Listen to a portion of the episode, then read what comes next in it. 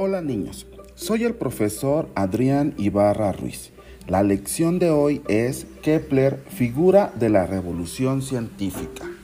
Nuestro aprendizaje esperado analiza la gravitación y su papel en la explicación del movimiento de los planetas y la caída de los cuerpos, atracción en la superficie terrestre.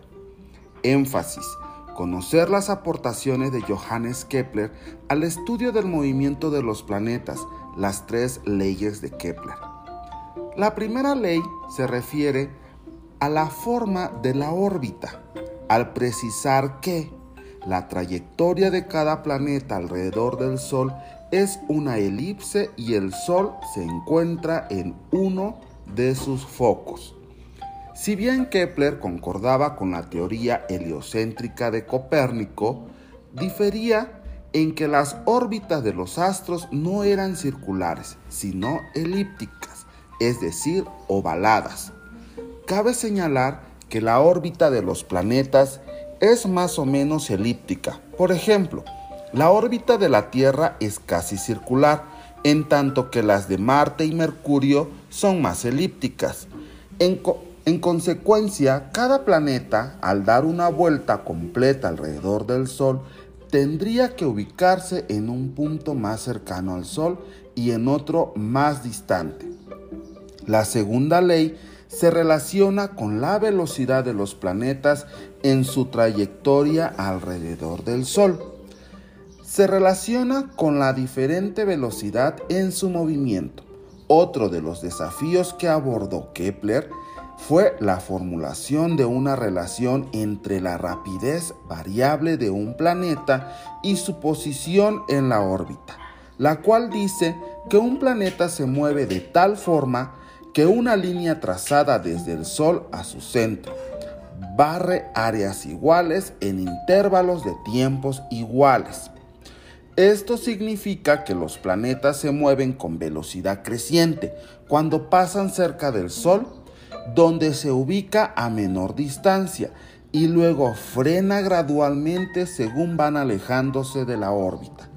Entonces, va hacia el Sol alcanzando una rapidez máxima en el punto de mayor aproximación y al pasar por su lado y alejarse, va frenando hasta alcanzar su mayor distancia y menor velocidad, reanudando el ciclo una vez más.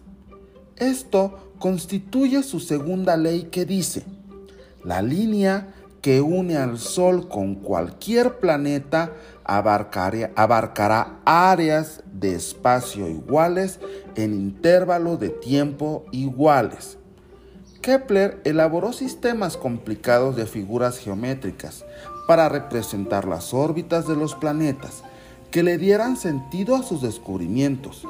Durante 10 años de investigación se ocupó de buscar una relación matemática entre el tiempo que tarda un planeta en dar una vuelta completa en torno al Sol, es decir, su periodo orbital, y la distancia del planeta al Sol, esto es, el radio de su órbita, lo que lo llevó a deducir una tercera ley.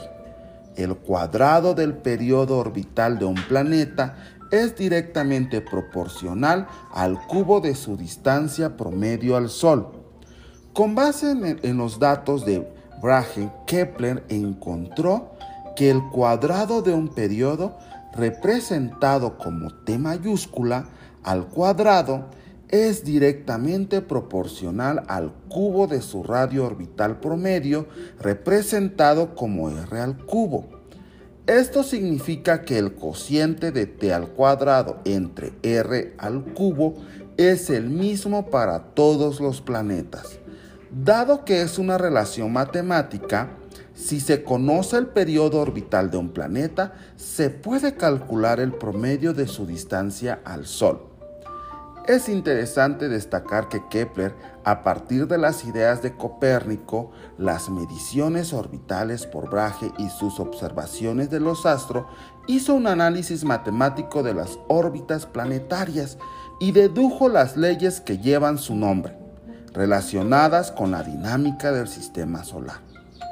Su trabajo se considera de gran importancia en la astronomía, ya que contribuyó a revolucionar las ideas acerca del universo, que fueron una base para avanzar en el conocimiento que construyeron posteriormente otros científicos acerca del funcionamiento del mismo. Ahora conoces un poco más acerca de la vida y obra de Johannes Kepler. Nació el 27 de diciembre de 1571 en una población alemana y logró ingresar a la universidad, en la que estudió teología, griego, matemáticas, física y astronomía, entre otros cursos. En la clase de astronomía surgió su interés por las ideas de Copérnico, Kepler fue maestro de matemáticas, hacía predicciones astrológicas y al morir Brahe, con quien colaboraba, lo sustituyó en el puesto de matemático imperial en la corte de Praga, lo que le permitió realizar sus investigaciones acerca del movimiento de los planetas. Para dar a conocer las conclusiones de sus investigaciones, escribió varias obras. Así, en 1597 hizo su primera publicación llamada Misterio Cosmográfico, en el que expuso su teoría acerca del arreglo armónico que suponía tenían los astros al formar círculos y diversas figuras geométricas. En 1609 dio a conocer su libro llamado Astronomía Nueva, en el que representaba sus dos primeras leyes. En 1619 publicaba otras obras que reúnen sus ideas acerca de la armonía de los cosmos, que incluyen su tercera ley. En 1627 termina las tablas rudolfinas que inició con Brahe, las cuales fueron muy importantes para los astrónomos de su época por la exactitud de los datos de más de mil estrellas, así como dar desarrollar una forma de hacer los cálculos de las posiciones de los planetas que permitieron dar validez al sistema heliocéntrico y las leyes de Kepler planteó. Entabló comunicación por cartas con Galileo y reconoció el valor de sus observaciones al telescopio como evidencias que apoyaban sus propuestas sobre el movimiento de los planetas, aunque Galileo no le prestó mucha atención. En el aspecto humano enfrentó dificultades de distinta índole, ya que tuvo que huir de la persecución religiosa sufrió la muerte de su esposa e hijo, padeció problemas económicos y enfrentó las acusaciones de brujería atribuidas a su madre, entre otras. Finalmente, durante un viaje que emprendió para tratar de cobrar un adeudo de su salario, Kepler padeció una enfermedad que acabó con su vida el 15 de noviembre de, 1630. Has concluido el tema de hoy. El reto, con base en la información de esta sesión, elabora una infografía. Puedes utilizar la plataforma Canva acerca de las principales aportaciones de Kepler.